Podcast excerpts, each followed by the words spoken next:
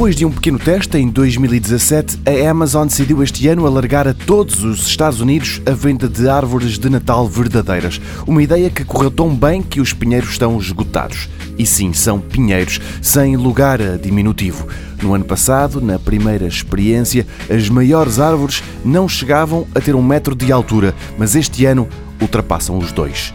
E como é que se envia uma árvore de Natal enorme de um ponto da América para o outro, a milhares de quilómetros de distância?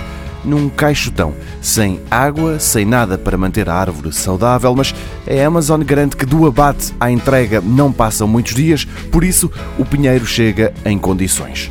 Felizmente, a gigante do retalho norte-americano não entrega estas árvores em Portugal, mas se a encomenda pudesse ser feita, iria para os 100 euros, no caso do abeto de Fraser, e um pouco menos para um pinheiro da ilha de Norfolk. Isto com os portes pagos à parte. Já na América, essa é uma conta que não tem de se fazer, independentemente do tamanho e do peso das caixas, como qualquer uma das árvores custa mais do que 25 dólares, a entrega gratuita está desde logo garantida.